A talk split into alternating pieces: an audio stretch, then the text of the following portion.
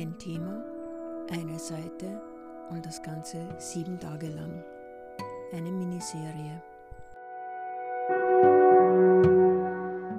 Überforderung. Tag 6. In den letzten Tagen versuchte ich mich daran zu erinnern, seit wann ich überfordert bin. Es fällt mir schwer, eine Zeit festzumachen. Ich erinnere mich, mir im Sommer vor drei Jahren in Dürnstein erlaubt zu haben, erschöpft zu sein. Eigentlich wollte ich auch in der Zeit arbeiten. Es ging nur überhaupt nicht mehr. So überhaupt nicht mehr, dass ich es mir für ein paar Sommerwochen zugestehen konnte. In der Zeit war ich auch frisch verliebt, Ausnahmezustand. Vor der Trennung? Ich fühlte mich die letzten zehn Jahre ausgebrannt. Ich kämpfte dagegen an, indem ich mir neue, andere Herausforderungen suchte.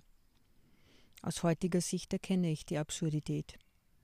Ich habe auch eine Idee, woher diese Reaktion kommt. Ich wurde von Kind an gedrillt, dass Nichtstun Zeitverschwendung ist. Als Kind las ich Bücher, das galt nicht als Nichtstun. Ich erinnere mich auch, dass ich in den Monaten vor der Trennung nicht einmal mehr Bücher lesen konnte. Ich las Zeitschriften.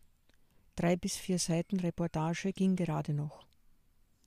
Auch jetzt brauche ich immer noch ungewöhnlich lange für ein Buch.